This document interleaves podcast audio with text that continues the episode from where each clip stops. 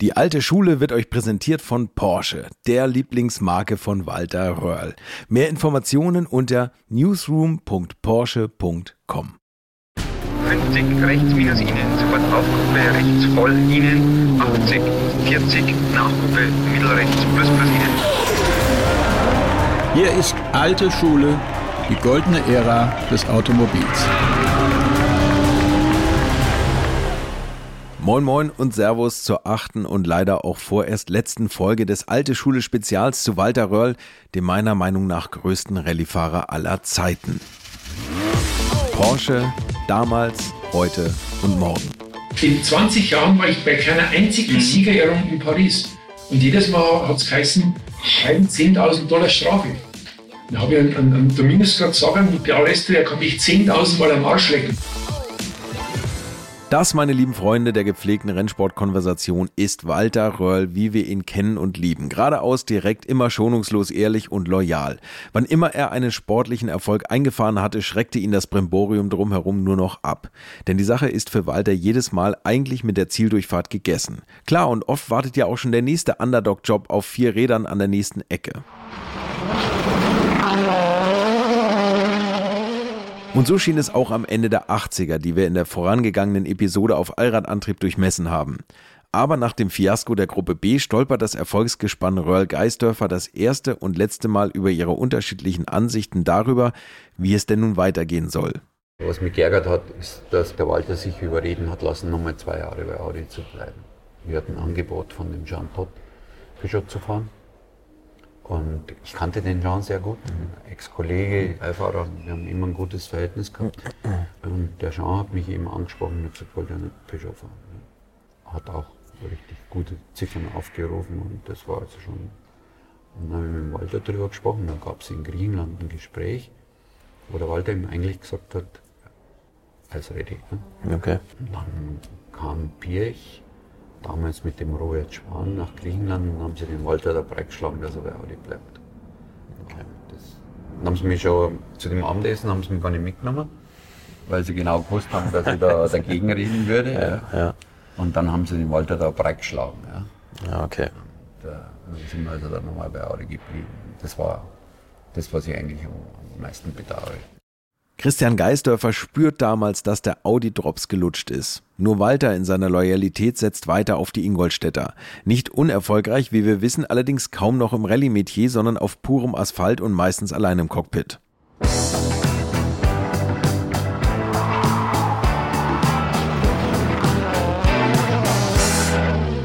1989 fällt die Mauer, die Welt wirkt entfesselt, die Möglichkeiten scheinen unendlich auch im Motorsport. Die Formel 1 wird größer und größer und auch andere Rennklassen legen kräftig zu. Nur die klassischen Rallyes verschwinden irgendwie leise und unbeachtet im aufgewirbelten Staub aufgeblasener Safari-Events und medialer Großveranstaltungen wie zum Beispiel der Rallye Paris-Dakar. Aber hey, erstmal ist Walter noch ganz happy. Das Schmuckstück Audi 90 Quattro GTO mit mehr als 700 PS auf 1000 Kilogramm Kampfgewicht wird von Grund auf und mit seiner Expertise neu entwickelt. Das macht Walter schon Spaß, denn er ist damit wieder ein Underdog. Zu dieser Zeit steht übrigens ein kleiner Junge mit seinem Papa regelmäßig an den Rennstrecken Deutschlands. Ein Junge mit dem Namen Timo Bernhard. Ja, also das, das fing so an. äh, Also ich war ja früher, seit ich laufen denken kann, Autos, Motorsport, also immer fasziniert und war immer bei meinem Vater mit auf den Rennen, also beim Bergrennen, Rallyes, äh, VLN. Also ich war 1986, glaube ich, das erste Mal bei der VLN als Fünfjähriger, dann mit im Fahrerlager dabei. Das war noch nicht in der Boxengasse, wir standen an der, an der Leitplanke und so weiter. Äh, Und dann äh, und die Kumpels von meinem Vater und mein Vater selber, die waren halt, für die war Walter Röhrl so das Nonplusultra. Also die haben eigentlich, wenn sie über Profifahrer gesprochen haben, war das eigentlich Röhrl. Klar, Rallye, weil das war damals, Rallye war eine Hochburg, auch bei uns in der Pfalz war Rallye damals riesig, ne? Vorderpfalz-Rallye war ja eines der schönsten Rallyes. Und da, mein Vater hat auch früher dann Rallye-Bücher daheim gehabt, aus 70er, 80er Jahren, die habe ich immer durchgelesen dann, sobald ich dann lesen konnte. Und hat er selber aus seiner Zeit erzählt, wo er als Zuschauer bei Rallyes war und hat Röhrl, hat immer erzählt, okay, da kamen die anderen quer, ne, spektakulär ums Eck. Und Röhrl kam bewusst einfach auf Zeit gefahren, also bewusst einfach das Auto nur so angestellt, dass es gerade so für, für die Richtung passt und dann einfach auf Zug und, und schön sauber auf Zeit halt äh, durch die Kurve gefahren. Und das hat ihm damals gefallen. Walter wird an den Rundstrecken für sein Publikum sichtbarer und erlebbarer. Anders als wenn er nachts mit 180 Klamotten über Waldwege ballert, wo ihm niemand zuschaut. Timo Bernhard, der heute selbst auf eine höchst erfolgreiche Rennfahrerkarriere zurückblickt und inzwischen Teamchef seines eigenen Rennstalls ist, kommt in dieser Episode noch öfter zu Wort.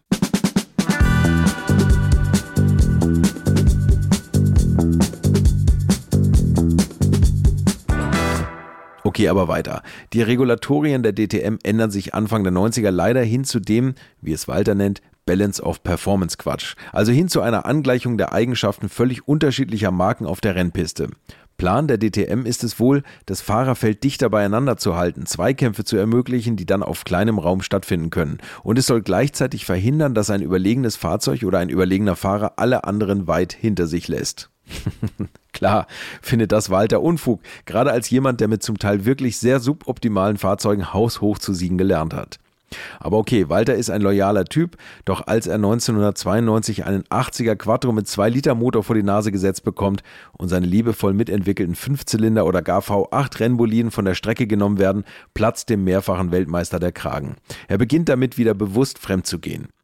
Natürlich nur fahrzeugtechnisch und auch nur mit seiner heckgetriebenen Daueraffäre, seiner zweiten großen Liebe aus den Jugendtagen, welche ihm schöne, runde 911er Augen macht. Porsche.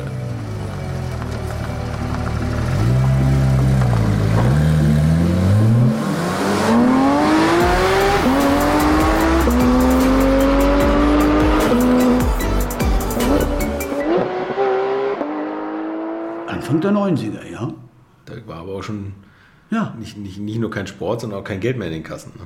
Naja, das war ja genau, das aber war das Problem, ja. Äh, Und das war ja das. Und dann sind wir dann da, äh, dann habe ich dann da den Walter da angebracht. Und dann sind wir in Sebring wieder gefahren und, und mit dem Turbo S Le Mans GT. Und dann ist man in Amerika gefahren, diese, diese IMSA Supercar Serie, wo der, Wal, wo der Walter Röhrl den, den Alvin Springer so fasziniert hat damals. Das war aber eine unglaubliche Geschichte. Das ist Jürgen Pippich. Die meisten von euch werden den Namen kennen. Jürgen war lange Zeit in der Presseabteilung von Porsche für die Motorsportkommunikation verantwortlich. Ein Mann mit sehr gutem Gespür für die medialen Möglichkeiten rund um den Rennsport und dem enzyklopädischen Wissen eines wahren Petrolheads. Aber weiter mit der Autoaffäre, aus der sich noch eine richtige Dauerbeziehung entwickeln sollte. Walter, eigentlich noch bei Audi unter Vertrag, geht also 1992 schon mal kurz als Leiharbeiter für Porsche nach Amerika. In Phoenix, Arizona. Ja. Also, da ist ja immer unendlich heiß und die Gegner waren die Lotus und unsere Autos hatten in der Hitze, der Turbo, einfach nicht, war nicht schnell genug. Ne? Leistung war nicht da. Und dann, wie ich, erzählt habe, über unseren Alvin, der hat den Leuten halt immer gesagt, du pass auf, du bist jetzt in Amerika und jetzt gilt es hier für dich. Ich, so. Und der, der Hurley Haywood ist ein Auto gefahren und der Hurley Haywood ist das Qualifying gefahren. Und Walter ist ja ganz immer so ruhig und zurückhaltend gewesen. Ich bin ja nur der Aushilfsfahrer, ich bin ja nur der, der, der aus dem Wald und, und ähm, ja, und der Hurley hat sich da ein abgerödelt und äh, hat er irgendwann einmal gefragt, kann ich auch einmal fahren? Und dann hat er den auf Anhieb, hat er dem zwei Sekunden gegeben. Aber ich, sage ja immer, im Rennsport muss Bumm machen. Ja, ne? genau. Bumm. Und ja, so. Und dann hat der Alvin, wir waren dann hinten gestanden, ganz weit hinten im Feld. Und es ging darum, ob wir die Meisterschaft gewinnen oder nicht. Und wir mussten irgendwie etwas zeigen und bringen. Und dann ist der Albin in seiner bekannten Art wieder gekommen und hat gesagt, pass auf, Junge, immer das Untergebene du und Junge, äh, pass auf, Walter, egal wie du das magst, mir ist das völlig egal, du musst da das Ding gewinnen und du musst da, mach irgendetwas und so. Tja, mach mal was gegen die dicken Konkurrenten, wenn dein Turbo schwächelt. Walter fährt in den USA für Alvin Springer. Der Endial-Mitgründer ist damals der Porsche Motorsportchef in Übersee und soll die kriselnde Marke aus Deutschland besser in Szene setzen. Dafür braucht es aber Siege. Weil das Werkzeug ist ein 911 Turbo 3,3 Liter, der 1431 Kilo wiegen muss, bei 370 PS und 540 Newtonmetern Drehmoment. Naja, ich würde sagen, das ist jetzt für einen Rennwagen nicht gerade übermotorisiert, aber hast du nichts in den Beinen, musst du mehr im Kopf haben. Man hat meiner, ich sage immer meiner, sich das angeschaut. Dann geht's los und dann geht's gleich in eine Steilwandkurve, richtig steil und dann so. Was macht dieser Röhrl? Start, fährt ganz hoch in die Steilwand und hat sich runtergestürzt wie ein Adler vor der ersten engen Kurve dann unten und ist an dem ganzen Feld vorbeigeflogen und hat sich dann so unendlich breit gemacht äh, wir haben das Ding gewonnen. Die Meisterschaft gewonnen, ja.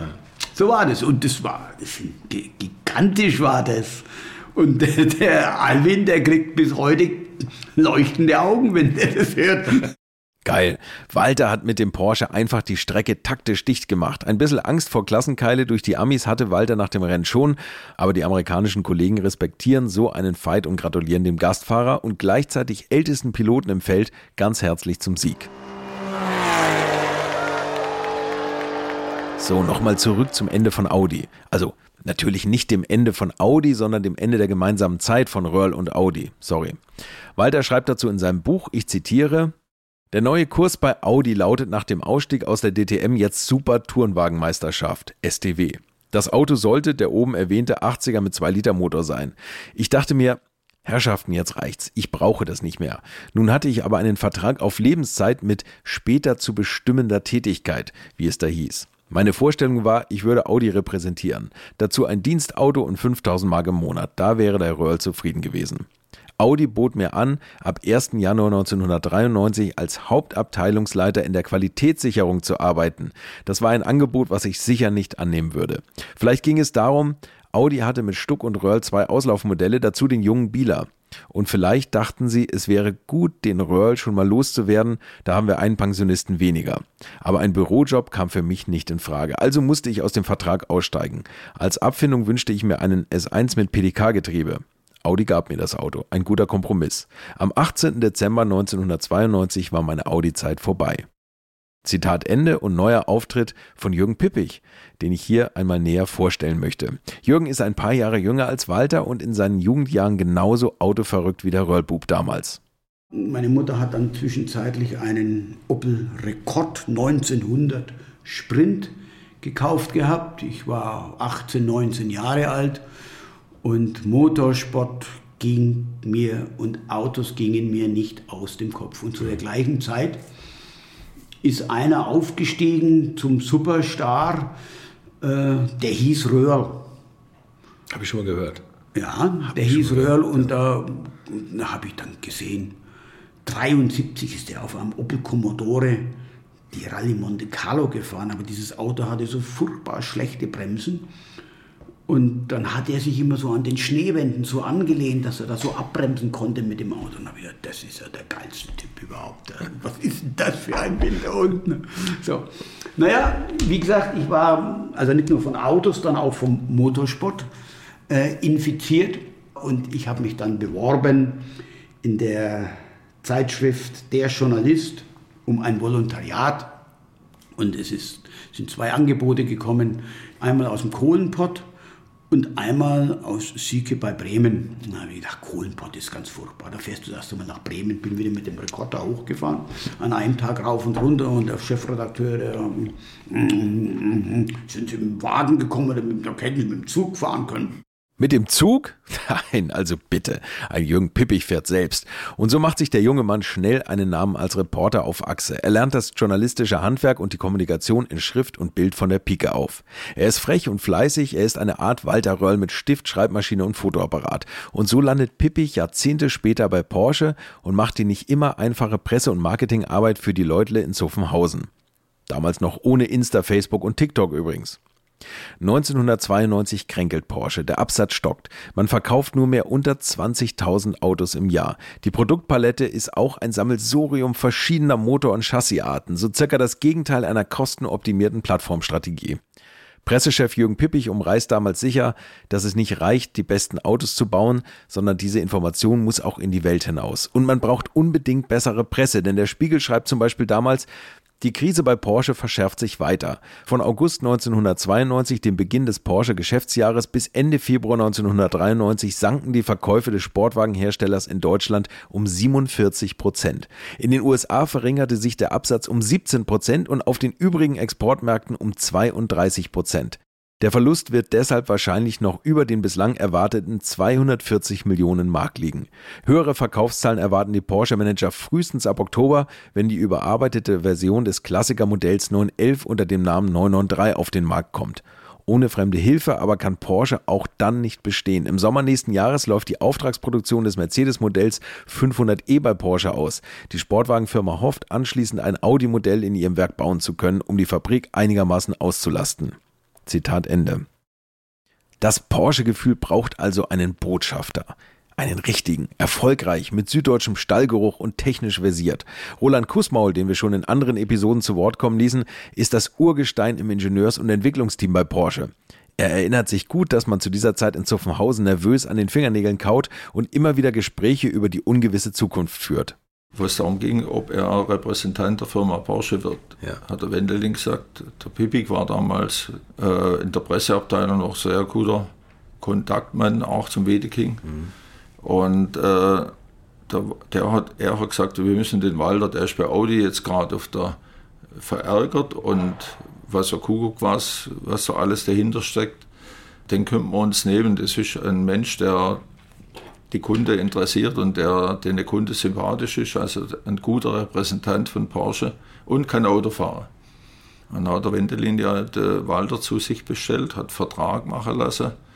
Äh, die Bedingungen waren so einigermaßen ausgehandelt. Und dann hat der Walter hat gesagt, also na, unterschreibst jetzt, so, die waren ja dann relativ schnell per Du. Dann hat der Walter gesagt, ich muss aber jetzt noch eines sagen, wenn ich zu dir sagt, du bist ein Arschloch und es ist berechtigt und du akzeptierst es, dann unterschreibe ich. Wenn du das nicht akzeptierst, dann gehe ich jetzt.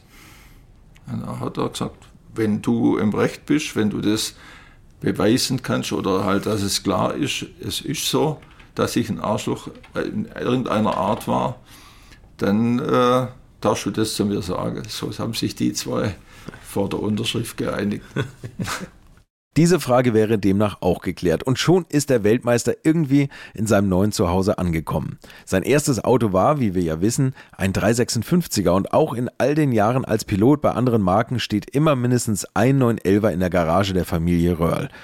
Und Jürgen Pippich wird der einst sagen, die definitiv schönste Zeit war die Zeit mit Walter Röhrl bei Porsche, weil das war ein blindes äh, Verständnis, das war einfach Schön. Was für ein Lob. Aber ich greife vor, denn Walter muss erstmal ohne Umschweife und ganz praktisch ran.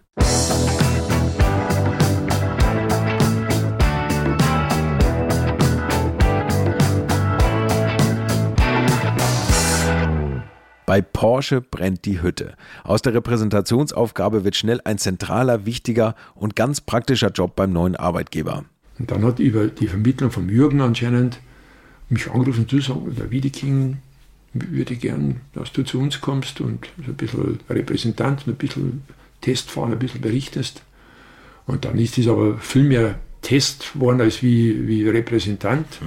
weil eben der, der ganz früh begriffen hat, der, der Wiedeking, sagte, du fährst alle Autos und du sagst mir, wie die Autos fahren, weil die lügen mich alle an. Wenn ich die frage, ist immer alles in Ordnung. Ich will von dir hören du bist ja, war für mich nicht eine Scheißsituation. Ja, weil alle von mir Angst gehabt haben und gesagt, der Röhrl sagt ihm, wenn was nicht geht an den Autos, wenn, wenn der zu uns im Auto kommt. Also es war nicht so einfach. Das ist, aber war natürlich toll. Ich habe den, ich fand den äh, einmalig, diesen, diesen Wiedeking, wie der engagiert war und der war auch schlau genug. Der hat gesagt, äh, Vorstand Vergleichsfahrt, warum soll der ich fahren? Du bist doch der Fachmann. Du fahrst und sagst mir, was nicht in Ordnung ist und ich schreibe das auf und auf Nacht sage ich einer das.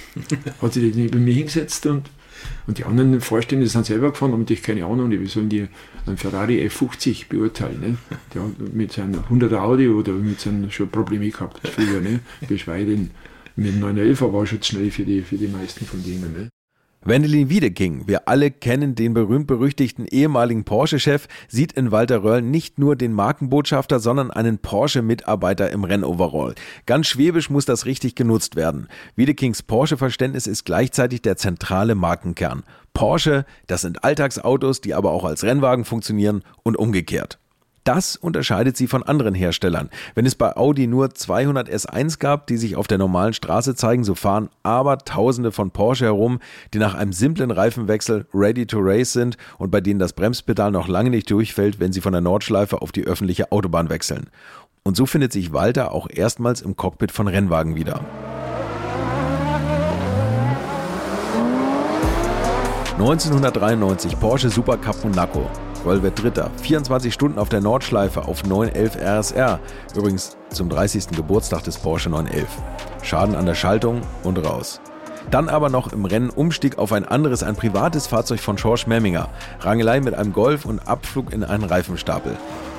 Walter ist danach ein bisschen angezählt und nervös. Er steigt dennoch in seinen Campingbus und fährt runter nach Le Mans. Der 911 Turbo S Le Mans GT wartet auf seinen Einsatz. Die schlimmste, ja, schlimmste Erfahrung war der Ausfall. Ich glaube, 93 bin ich äh, Le Mans gefahren für Porsche mit, mit Stuck und, und Haywood auf so einem ganz speziellen 911er, der einen Turbomotor hatte. Also man hatte, hätte dann mit 911er damals Le Mans gewinnen können gegen die Jaguars. Und da bin ich äh, äh, abends um 11 habe ich das Auto übernommen vom, vom Hans, glaube ich. Es war halb zwölf, gerade so, dass das Nacht wird. Ja und, und, und fahre auf die, auf die Hunandie und vor, so 150 Meter von mir fährt ein 911er Porsche und ich denke mir, den muss ich unbedingt vor der ersten Schikane noch erwischen, weil der hält mich sonst nur auf und habe gepusht und bin wirklich genau in der Linie gefahren, damit ich in den Windschatten reinkomme und wie ich so auf 5 Meter dort bin und will gerade so rausziehen, fährt der rechts und vor dem fährt einer ohne Licht, langsam. Bin dem hinten drauf gefahren, nicht, nicht schlimm, also keine, am Auto keine, keine äh, Verletzung, sondern du hast Scheinwerfer, unter den Scheinwerfer hast du so äh, Luftöffnungen. Ne? Und da habe ich genau die Schaltstange von denen, habe ich da in den Kühler reingefahren, der da drinnen ist. Bin nicht mehr zum Starten C zurückgekommen. Nein, das war das schlimmste Erlebnis in meinem Leben. Ich wollte im, ich mein Gott, wollte Boden versinken. Bin dann auch, ich glaube, zehn Minuten später bin ich in meinen VW-Bus gestiegen und bin von sofort heimgefahren, damit ich diesen Ort jetzt grauend verlasse. Und ich gesagt, die werden sagen, der Röhrl, dieses Arschloch, gell. Das ist, aber das war, ich, habe keine Chance gehabt. Muss aber dazu sagen, ich bin auch mit dem, dem Auto nicht so, ich habe da immer, immer auch schon, von, die Bremse war nicht so, wie ich mir das vorgestellt habe. Ich habe da vorher schon immer gehadert mit dem Auto. Das war nicht so, hat, hat irgendwas hat da nicht, nicht passt. Und die Bremse war auch nicht so, so perfekt, wie es gewohnt war. Und, aber wie gesagt, trotzdem hätte man, mit dem Auto hätte man Mans gewinnen können.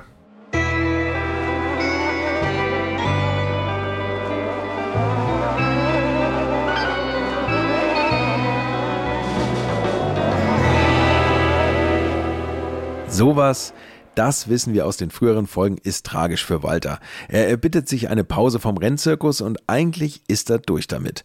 Es zeigt ihm gleichzeitig immer mehr, wo er in dieser Phase seiner Karriere hingehört. Nein, er ist kein alternder Star auf Empfängen, sondern verbringt wieder mehr Zeit mit Monika auf dem Ski, auf dem Fahrrad und naja, auf den Teststrecken als Pilot für Roland Kussmaul, der zu dieser Zeit fast schon zu viele Porsche-Projekte verantwortet. Die Zielsetzung ist klar. Porsche muss den Spagat zwischen Alltag und Rennpiste besser schaffen und aufhören zu nerdig zu sein. Wieder mehr cool und nicht so verbissen.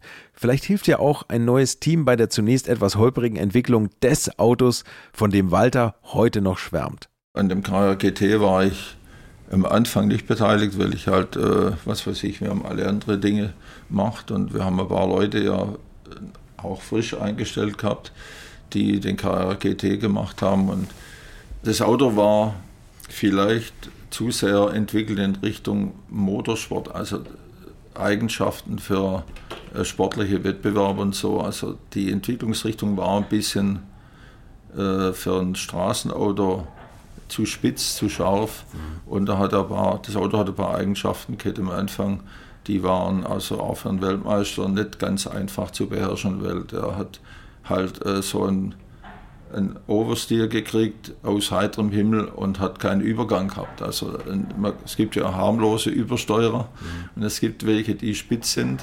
Und wenn man da nicht blitzschnell in der Anfangsphase eigentlich schon dagegen geht, dann wird es schwierig. Und da hat er ja einen Unfall kennen, da ist ihm, ich glaube, das Visier vom Helm sogar da unter dem Auge, also um ein paar Zentimeter wäre das schief gegangen. Mhm. Also ein Blinder wäre auch nicht gut besser. Und äh, dann hat er mit Wiedeking diskutiert drüber. Der Wiedeking war ja da, er mochte ihn. Also der Wiedeking mit seiner Art offen zu sein, das gefällt ihm, also am Wiedeking, wenn man den kennt, die gefällt ihm besser, als wenn einer da rumschmalzt oder sonst was macht. Mhm. Und dann waren wir in, in, irgendwann in Papenburg oben, da war eigentlich schon eine Vorstellung von dem Carrera GT in der Endphase. Da waren alle Vorstände dort, also Finanzvorstand, Personalvorstand, alle. Und durften in den Papenburg, auch, äh, kennen Sie Papenburg, mhm. ist ja die Stellkurven kann man voll fahren, auch mit dem Auto, also ohne Lupfen. Und äh, ja, da sollten die halt mal mit so einem Auto auch selber fahren dürfen. Also das war sehr zum Leidwesen von so Leuten wie der Walter und ich weil nebendran sitzen mit Leuten, die in ihrem Leben noch nie 330 gefahren sind und dann so Steilkurven, ist ja, wenn Sie das kennen, das ist ja nicht ganz so einfach. Und dann hat der Walter, das war die Eskalation dann bei der abendlichen Besprechung, hat der Wiedeking gesagt, äh, ja und jetzt, was ist das Resümee vom Tag? Hat der Walter gesagt, das Auto ist unfahrbar, also so auf die Tour. Dann hat er gesagt, wie, unfahrbar? Hat er gesagt, so wie das Auto jetzt ist, kann man das Auto nicht bauen oder verkaufen. Und dann hat es eskaliert, dann hat er wieder gesagt, was machen wir jetzt? Dann hat der Walter gesagt, der, hat für mich gezeigt, der da soll nach dem Auto gucken. Dann sind wir heimgeflogen und hat er gesagt, also ab Montag, das war am Wochenende, ab Montag machst du den Carrera GT. Und er hat gesagt, das geht überhaupt nicht. Ich mache jetzt gerade, was weiß ich, GT3, RS, weiß der Teufel, ich habe vier oder fünf Projekte im Hals gehabt damals. Und das, die konnte ich ja nicht hängen lassen. Dann hat er gesagt, das ist mir egal. Tom Dürheimer, du guckst mal, wer das dann machen kann, ersatzweise. Und der Kusmal macht jetzt ab Montag KR GT. Und dann haben wir eigentlich ja, frisch angefangen, das Auto abzustimmen und Kinematik ein bisschen anders und, und solche Dinge. Also man konnte das Auto ja nicht umdrehen. Und mhm. War auch nicht falsch, dass es ein, Heck, ein Mittelmotor hat und war auch nicht falsch, von der Veranlagung aerodynamisch und so, sondern es war einfach Abstimmungsthema hauptsächlich. Harter Walter war da der Auslöser, der hat gesagt, der muss machen. Jürgen Pippich als Pressechef hat logischerweise Wind von solchen Sachen bekommen. Wie zerknirscht es auch manche Ingenieure zurückgelassen haben muss, wenn Walter ihnen das Fahrzeug unzufrieden auf den Hof abparkte, so hat es doch das Unternehmen weit nach vorne katapultiert. Es ging ja um ernsthafte Dinge. Ne? Und ich glaube, es gab und das ist auch die, die große Stärke von dem Walter gewesen.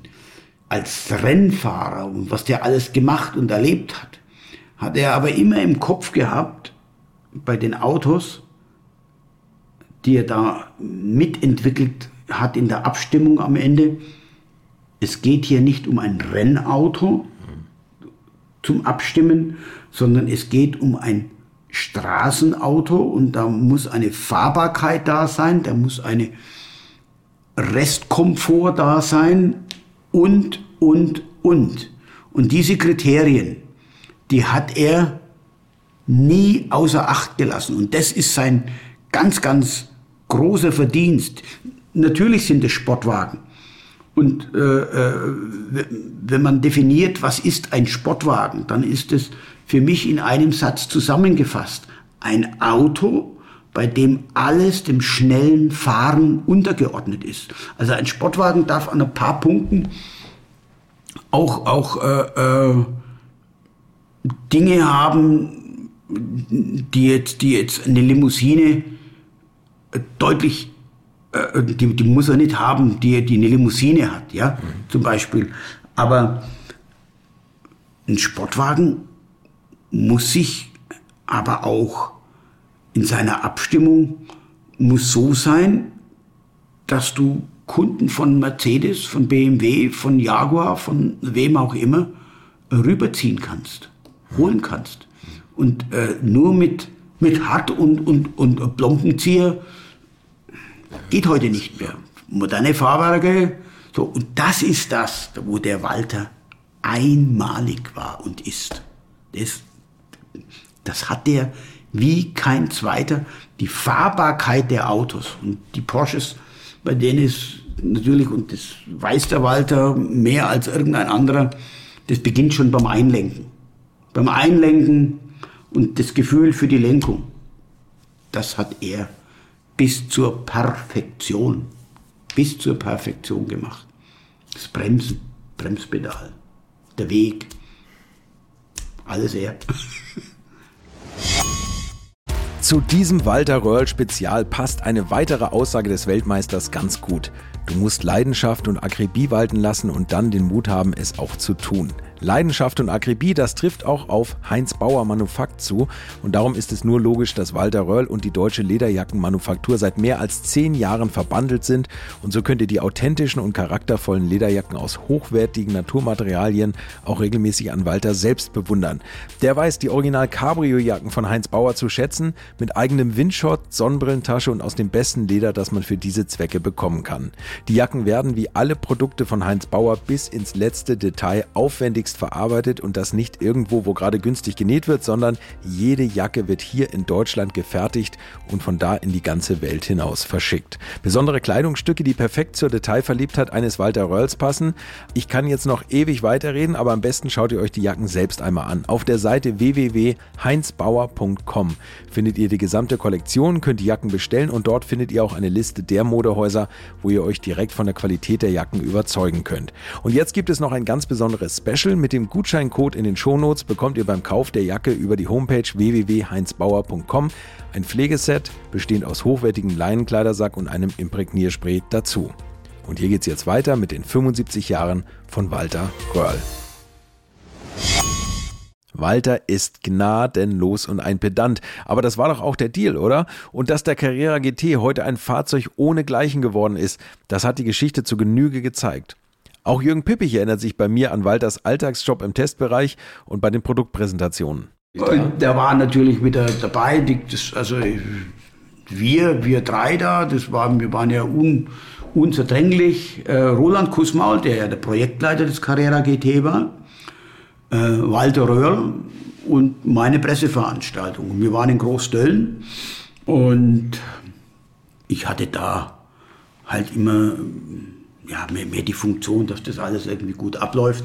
Und ich war immer an der gleichen Stelle äh, gestanden. Die Journalisten durften selbst fahren, die durften auf der Straße selber fahren, die durften auf der langen Gerade selber fahren. Und wir haben aber auch einen Rundkurs ausgesteckt gehabt, wo die bei dem Walter mitfahren durften. Ne? Und dann ist er da aber immer mit Qualm jede Ecke da, volle Granate. Ne? Und er ist dann da so reingekommen und ich war immer an der gleichen Stelle gestanden. Immer an der gleichen Stelle. Und bei einem, äh, einmal kommt er also extrem quer rein. Und dann bin ich einen Schritt zurück. Und ich bin eigentlich zum Walter immer nur ans Auto gegangen, wenn ich ihm, der hat ja ein Zuckerdefizit, ne? Hm. Ähm, wenn ich ihm irgendwelche Riegel, Hanutas oder Mars oder Topset und wie die Dinger alle hießen, so, so, so Riegel da gegeben habe. Und einmal ist er da eben so extrem, extrem quer da reingekommen und dann bin ich einen Schritt zurückgegangen. Er war festgeschnallt im Auto gesessen und winkt mir, komm mal. Was will er denn jetzt? Sag mal, du traust mir wohl nicht mehr. Wieso gehst du zurück? Okay, okay. Ich bin einen Schritt zurückgegangen. also das war so, so, wie wir da so miteinander umgegangen sind. ja, aber so ist es. Ne? Ja. Wie war das? Walter war von Anfang an eigentlich bei der Presse der, der Liebling, oder? Für, bei Produktpräsentationen. Ich glaube, das ist auch heute noch so, dass die immer noch fragen, ob, ob Walter da ist. Ne? Genau so ist es. Wir springen gerade mal ein Stückchen Richtung Gegenwart. Aus dem kleinen jungen Timo Bernhard an der DTM-Strecke ist um das Jahr 99 2000 nämlich inzwischen ein vielversprechender Juniorfahrer bei Porsche geworden. Da war ich als junger Junior, boah, vielleicht ein halbes Jahr dabei, durfte ich nach Hockenheim. Äh, und da war die Aufgabe, okay, äh, Preiseveranstaltung für UPS, für unseren Hauptsponsor, Taxifahrten. Ne? Und dann sagt der Roland so, ja, Teil, das sind zwei Autos und äh, du fährst eins und das andere fährt halt der Walter. Ich so, welcher Walter? Ne, weil der Teamkollege war damals der Mark Lee.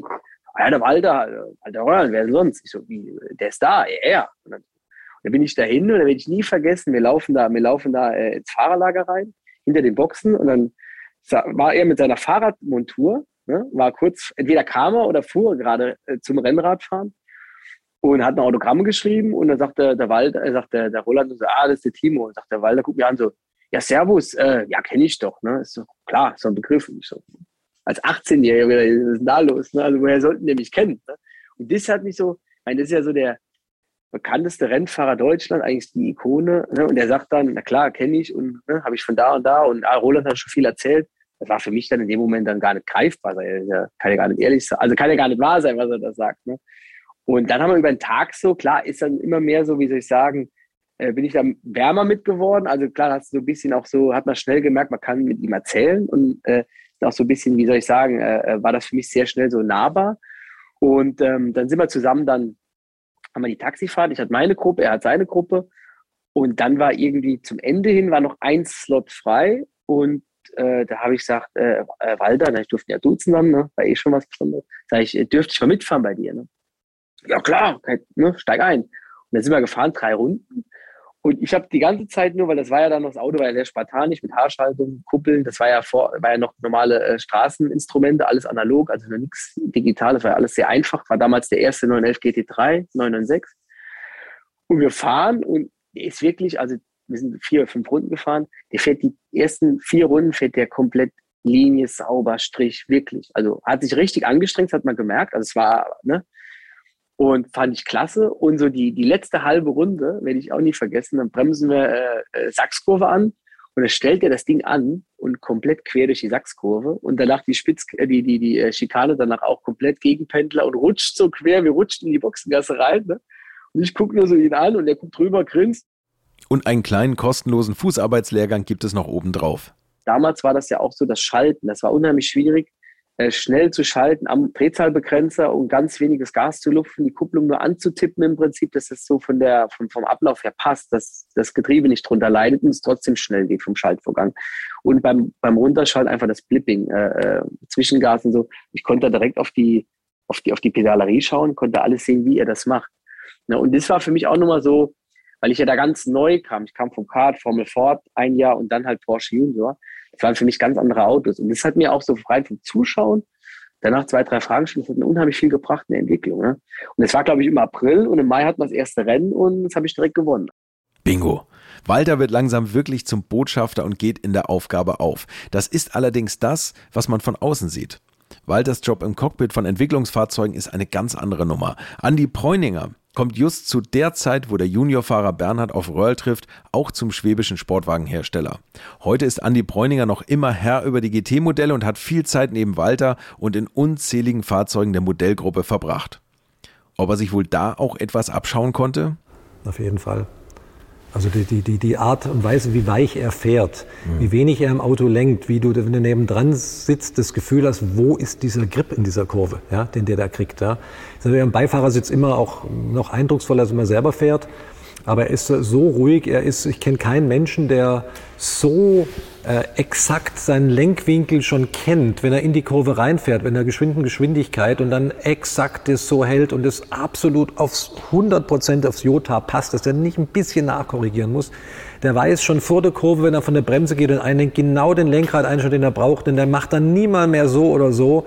Es passt immer genau, dass er die gesamte Strecke ausnutzt und dass er wirklich das Maximum an Kurvengeschwindigkeit da durchkriegt, dass du denkst, boah, wie, wie, wie kann dieses Hirn das vorher schon wissen, dass der mit einem Zucker und dann nichts mehr machen muss. Der macht da am Gas nicht mehr rum. Der weiß das von vorne weg und das ist unfassbar. Das hat mit seinem Alter nichts zu tun. Das macht er immer noch so.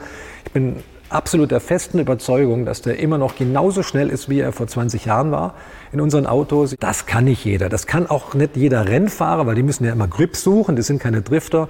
Aber es gibt ja Rennfahrer, die Rallyefahrer sind. Ich glaube trotzdem, der Walter hat für mich am meisten Fahrzeuggefühl von allen prominenten Fahrern, jeder Rennfahrer mit eingeschlossen, die ich so kenne. Äh, da ist eine ganz, ganz besondere Natur, was das angeht. Und das spürst du, wenn du daneben sitzt. Absolut. Es gibt ja auch Leute da, die arbeiten furchtbar viel am Lenkrad und machen und tun, sind auch schnell.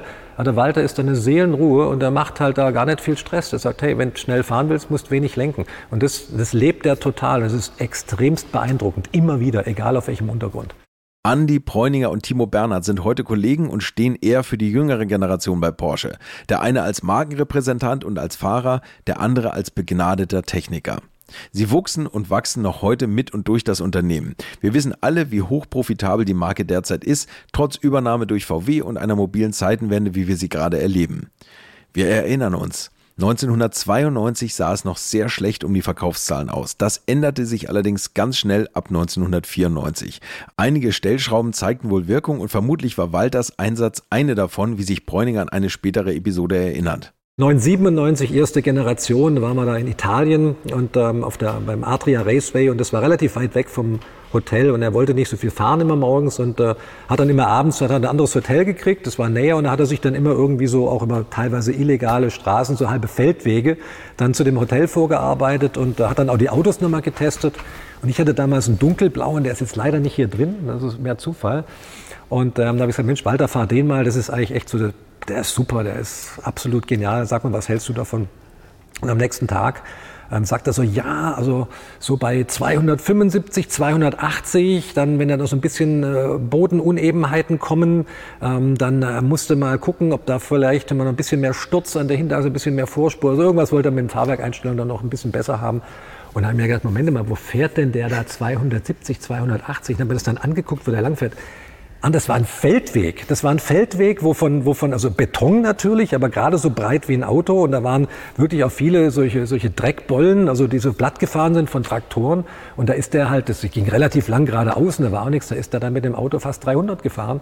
Ja, also das war schon irgendwie, das ist so ein Walter Röhr. Weißt du, der probiert es überall aus und erzählt es so ganz trocken, als ob es nichts wäre. Und dann guckst du da hinten hin, wo der da fährt und denkst, nee, das kann jetzt nicht sein. Da würde ich 80 fahren. Ja. Ähm, äh, recht witzig, recht witzig witzig, muss ich sagen.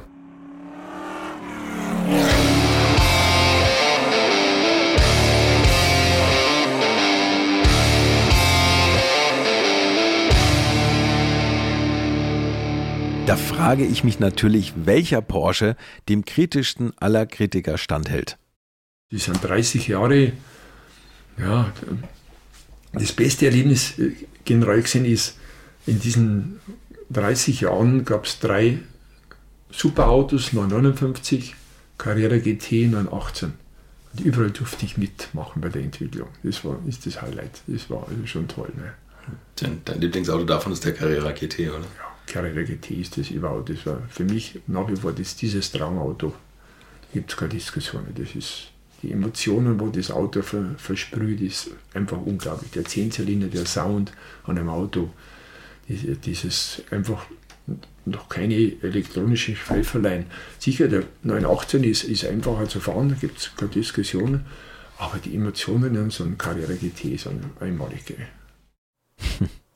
Und da ist Walter nicht allein. Ich hebe da auch die Hand, nur interessiert das leider niemanden. Tim Schrick allerdings, Rennfahrer, Fernsehmoderator und berüchtigt für seine Vorliebe fürs Driften, erinnert sich jedenfalls in Bezug auf den Carrera GT an eine kleine Begegnung mit Walter, der vermutlich Tims wilde Querfahrerei gesehen hatte.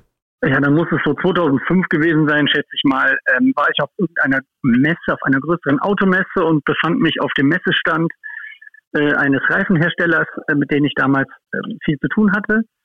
Und ich stand da mit drei, vier Fraggles von diesem Reifenhersteller und äh, dann tippte mir plötzlich jemand auf die Schulter. Ich drehe mich um, steht Walter Röll hinter mir. Ich stand zum Glück auf so einer Stufe von diesem äh, Podest von diesem Messestand, so dass äh, ich ihm in die Augen blicken konnte und war natürlich dementsprechend verwundert, warum plötzlich Walter Röll vor mir steht, den ich vorher nie persönlich ähm, begegnen durfte. Ähm, und dann sagte er mir, so, ähm, Sie, fahren Sie der Herr Schwick? Sag ich, ja, der bin ich. Ja, also ich wollte mal sagen, ich habe das mitbekommen mit dem Carrera GT. Äh, da hat mich neulich spät abends ein, ein, guter Freund angerufen und war ganz aufgeregt und hat gesagt, du Walter, du Walter, mach mal mach mal Fernsehen an, da ist einer, der kann Auto fahren. Und dann äh, habe ich mich natürlich bedankt äh, und gesagt, also das ist aber sehr nett, äh, freut mich und so, ja super. Und dann haben wir uns natürlich dann ein paar Minuten noch über die Genialität des Carrera GTs ausgetauscht. Und ich hatte quasi, äh, äh was ich auch heute noch habe, wenn ich über das Auto nachdenke oder mit dem Auto fahre oder sonst was, die Freudentränen in den Augen. Das war damals auch so. Und selbst der Enkel von Ferdinand Porsche, Dr. Wolfgang Porsche, erinnert sich an eine Probefahrt mit dem Carrera GT und Röhrl an seiner Seite. Und ich vergesse nie, wie ich den das erste Mal Probe gefahren habe, hat mir da der Herr Dürheimer gesagt, erstens bitte kommen Sie mit Turnschuhen, nicht mit Lederschuhen, weil, das, äh, weil Sie müssen ganz fein dosieren die Kupplung. Die, die funktioniert, aber die meisten tun den Motor sofort abwürgen beim ersten oder zweiten Mal. Und ich habe es beim ersten Mal geschafft, dass er nicht abgewürgt wurde. Und Walter ist nicht nur irgendein weiterer Mitarbeiter für Dr. Porsche, sondern ich kann mich daran erinnern, dass er ihn in meinem damaligen alte Schule-Interview quasi zum Ritter geschlagen hat. Sie haben immer herausragende Mitarbeiter gehabt und herausragende Rennfahrer in der, in der Porsche-Geschichte. Einige durfte ich auch schon interviewen. Gibt es da welche, wo Sie sagen, ohne die wäre Porsche wahrscheinlich eine andere Firma gewesen? Also der da, den habt, haben Sie auch schon äh, interviewt. Der Walter Röhrl war schon sehr hilfreich. Nee, der, der, das ist eben ein sehr aktiver Rennfahrer, der eben viel dazu beiträgt, äh, um Dinge zu optimieren. Das ist ganz wichtig. Es scheinen sich mit den Zuffenhausenern und Walter zwei gesucht und gefunden zu haben. Speziell die Technik, die für das Fahren am Limit entwickelt und gebaut wird, muss ihn wirklich überzeugen und seinen Ansprüchen genügen. Andi Bräuninger weiß, das innere Rennen in Walter Röhrl ist noch lange nicht abgewunken. Er will immer schneller sein, er er hat da schon so den Anspruch, das Maximum rauszuholen, setzt sich da auch unter wahnsinnigen Druck. Ich sage manchmal, Walter, komm, das ist das doch mal ein bisschen lockerer jetzt. Das kann er nicht. Ja. Er will einfach alles geben, er will der Schnellste sein, aber auch für sich selber, nicht um anzugeben vor draußen. Also macht er auch ganz gern so einen markigen Spruch, den kriegst du schon manchmal. Was der da so erzählt aus seiner ganzen Rallye-Zeit, und das ist auch alles so mal von dritten, vierten bestätigt, der hat ja da teilweise nicht geübt und hat dann abends im Bett da die ganze Strecke nochmal im Kopf durchgehen lassen, hat dann den anderen bei Nebel, Col de Turini, zwei, drei, vier Sekunden eingeschenkt ja, oder noch mehr. Also wirklich richtig, richtig weit weg dass die Leute fast nicht mehr an den Rand sind, also das ist ein Außerirdischer, weil so fährt der Auto. Das ist immer noch so. Der hat diese Gabe, ein Auto zu bewegen, einfach wie so in einem Science-Fiction-Film würde der so ins Auto sitzen, dann würde der sich dann auflösen und so quasi als Flüssigkeit überall in die Elemente vom Auto laufen, dann wird es fahren. Das ist Walter irgendwie. Ja. Der ist irgendwie mit dem Auto eine Einheit und äh, sag mal, kontrolliert das telepathisch fast schon. Und das macht ihn da so sicher und so schnell. Der macht ja auch nie einen Unfall. Der hat noch nie ein Auto kaputt gemacht, glaube ich. Ja. Zumindest mal kann ich mir jetzt nicht daran erinnern. Und wenn, dann, hat er, dann war bestimmt das Auto schuld.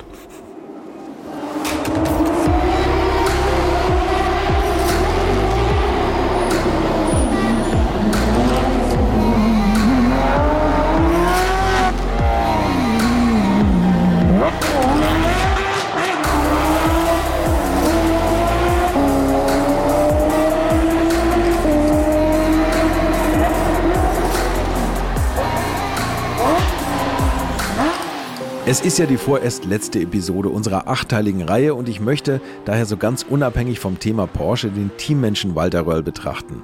Ich weiß, einige von euch werden sagen, da gibt es ja eigentlich noch so viel zu erzählen. Historische Rallyes wie die legendäre Nebelnacht in Aganil oder erneute Erfolge bei aktuellen Serien, weiß ich doch. Und ihr kennt die meisten dieser Geschichten doch auch schon. Aber es gibt eben auch für euch eine Menge Outlets im Web und Print, ich kann da nur wieder, wie in jeder Folge, die Bücher von und über Walter Röhrl empfehlen. Fotos und detaillierte Infos lassen dann wirklich nichts aus, so wie ich an einigen Stellen dieser Reihe. Seht mir das bitte nach und wer weiß, vielleicht schiebe ich ja irgendwann nochmal ein, zwei Specials nach. Okay, bei den unzähligen Interviews, die ich für diesen Podcast schon geführt habe, haben fast alle Weggefährten Walters immer darauf hingewiesen, dass man auf den Röhrl auch als Menschen und nicht nur als Teamkollege zählen kann. Der Typ ist einfach unfassbar geradeaus und vertrauenswürdig. Eine Geschichte, die mir Roland Kussmaul erzählt hat, die solltet ihr dazu auf jeden Fall noch hören. Der Stuck hat mal gesagt, lass uns mal zusammen was machen, wir fahren wir mal miteinander. Weil ich bin in Weißach viel gefahren, also die wussten schon, dass ich einigermaßen fahren kann. Mhm. Und dann hat aber dem Stuck einer ein Angebot gemacht, was weiß ich, für wie viel tausend, äh, zum auf dem Bergsauto oder irgendwo fahren. Und dann war er der Erste, der abgesprungen ist. Und vom Walter, der hat von einer namhaften Firma, die vielleicht auch aus Stuttgart ist oder so, die haben ihm Geld geboten, mal egal wie viel, aber viel, wenn er 24 Stunden fährt auf ihrem Auto. Hat der Walter gesagt, na, das kann ich nicht. Weil ich bin, ich hab schon, bin schon im Auto. Dann hätte ich gesagt, ja, er soll mal den Vertrag mal zeigen. Äh, da gibt es sicher eine Möglichkeit, wie man ihn da rauskaufen oder dass der Vertrag anfechtbar oder irgendwas. Er hat gesagt, na, da gibt es keinen Vertrag. Ich habe meinem Freund gesagt, ich fahre da. Die haben die Welt nicht verstanden. Und er hat gesagt, das ist mir scheißegal, interessiert mich überhaupt nicht. Er ist bei uns, hat dazu gesagt, und hat er Spaß dran. Und dann fahren wir auch miteinander 24 Stunden Rennen. Also, das ist genauso bezeichnend für ihn. Da spielt, da können wir ihm, glaube ich, 500.000 Euro oder D-Mark bieten. Dann denkt er sagt, du kannst ja Geld nehmen, kannst das in den Hintern stecken oder sonst was. Wenn ich jemand versprochen habe, Freund oder so, dann ist das für mich ein gültiges Versprechen. Krass, oder? Wie viele von uns würden da nicht doch schwach werden? Oder auch das, was Jürgen Pippich erzählt, als er zu Audi wechseln wollte und es später ja auch tat und damals die theoretische Chance bestand, gemeinsam mit Walter von Zuffenhausen nach Ingolstadt zu wechseln. Eine kleine Geschichte über Freundschaft und Loyalität. Hättest du Lust und Laune, einmal mit mir zu Audi äh, zu fahren und überhaupt? Jürgen, das kenne ich mir schon machen, ja, da fahren wir mal hin.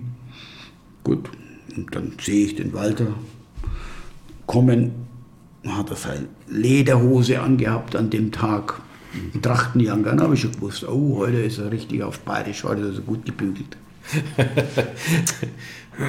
so. Also, was ich klar sagen muss, es ging bei diesem Gespräch nicht so sehr um mich, gar nicht. Gar nicht. Es ging dann in diesem Gespräch, was wir da geführt haben, ging es um den Walter Röhr. Mhm. Ja. Und ähm, das waren da gesessen der Dr. Winterkorn, der Wendelin Göbel, damals als ähm, Generalsekretär, der Stefan Grüsem, der Walter Röhrl und der Jürgen Pippig. Und der Dr. Winterkorn hat also am Anfang gesprochen über Bayern, München und Fußball und wie lange er noch arbeitet und alles und wie gut. Und der hat das als kurz vorher ja erst äh, übernommen. übernommen gehabt. Ne? Gut. Alles in Ordnung und da habe ich schon gemerkt, also mein Walter, hm, ja, hm, zu Ihnen, Herr Röhrl, könnten Sie sich vorstellen, dass Sie, sich wieder, dass Sie wieder zu uns kommen? Ja, ja, ja könnte ich schon, ja.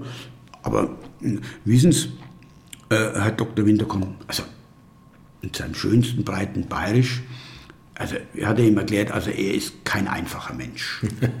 Und er müsste doch ziemlich genau sehr wissen, äh, wenn er sich den, ob er sich den Röhrl antut oder nicht, weil er ist einer, der sich, der immer das sagt, was er denkt und im Übrigen kommt er nur, wenn der Jürgen auch kommt.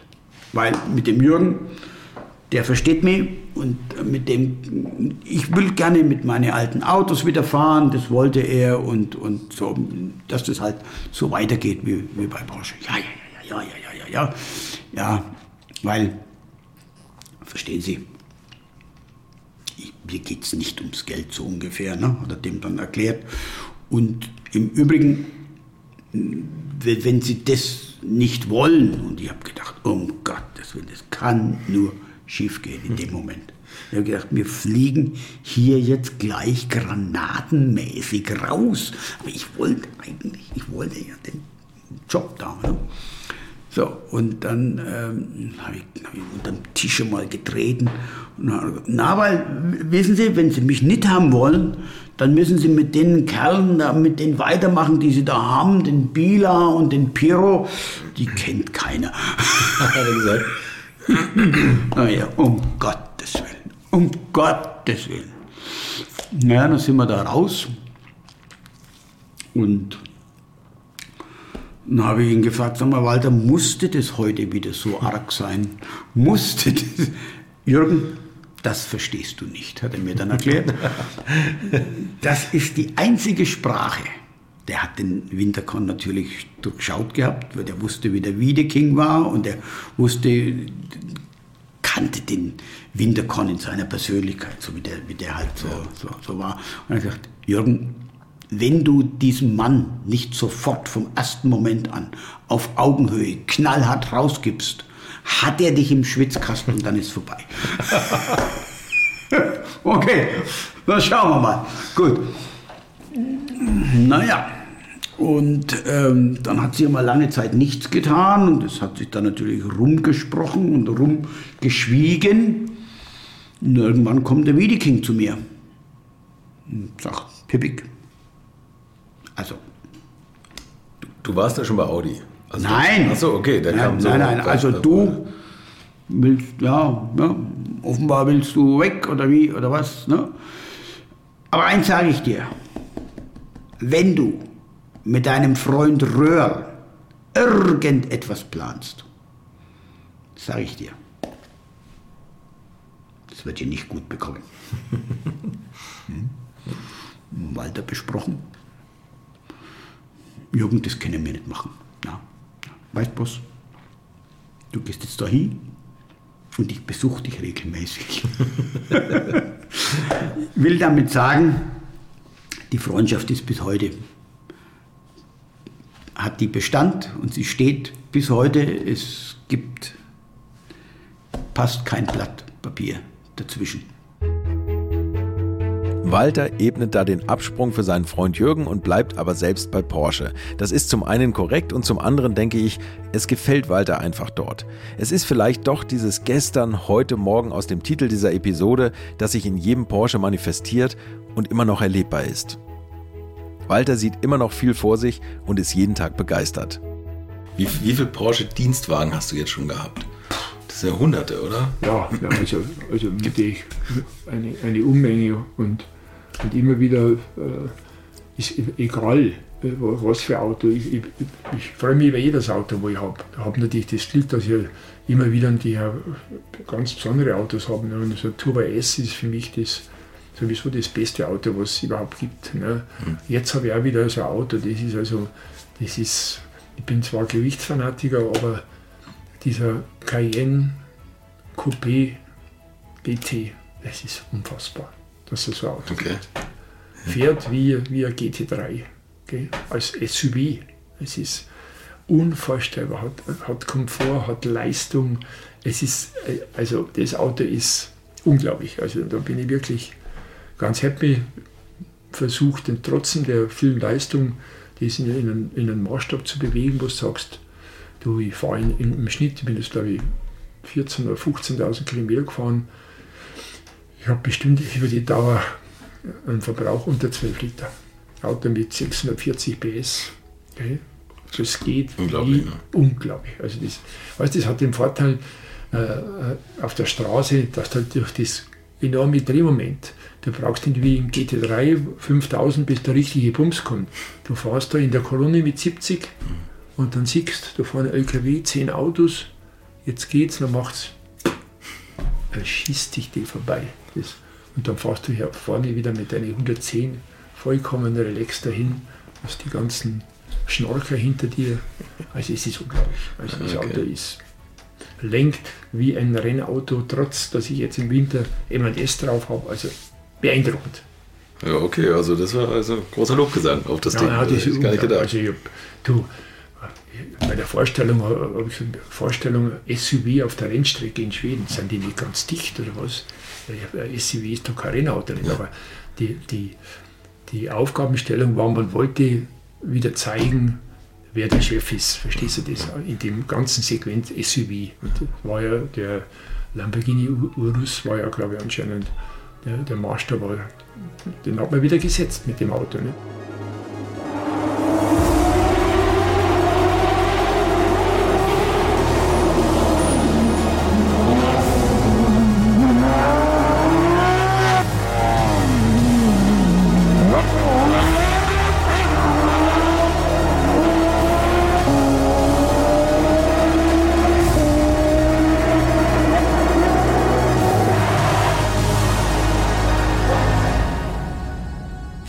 Walter kann einfach nicht anders. Wenn er was mit vier Rädern anfasst, bewegt er es an die Spitze des Feldes und ist wieder Erster.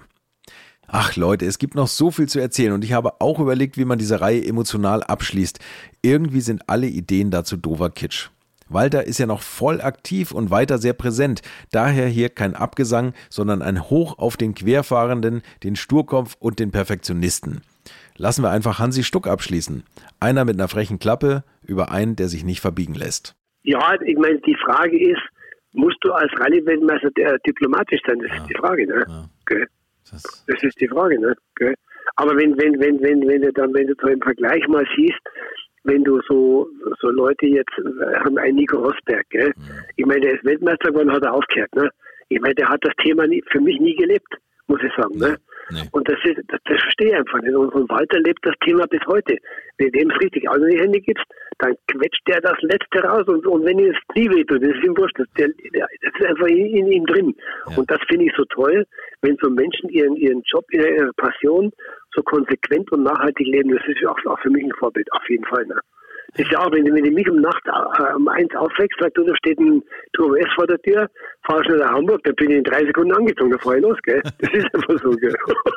Und Walter wäre sofort dabei. Ihr doch sicher auch, oder?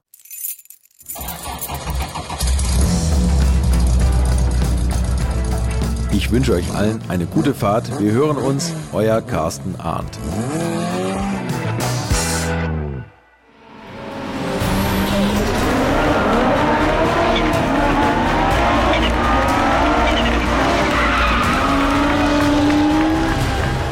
Walter Röhrl, 75 Jahre einer Legende, nach einer Idee von Carsten Arndt, Buch Lutz Neumann und Carsten Arndt, Sounddesign Philipp Klauer, unter der Leitung von Ruben Schulze-Fröhlich und Sven Rühlicke und das Ganze ist eine Co-Produktion von Alte Schule und den Wake Word Studios.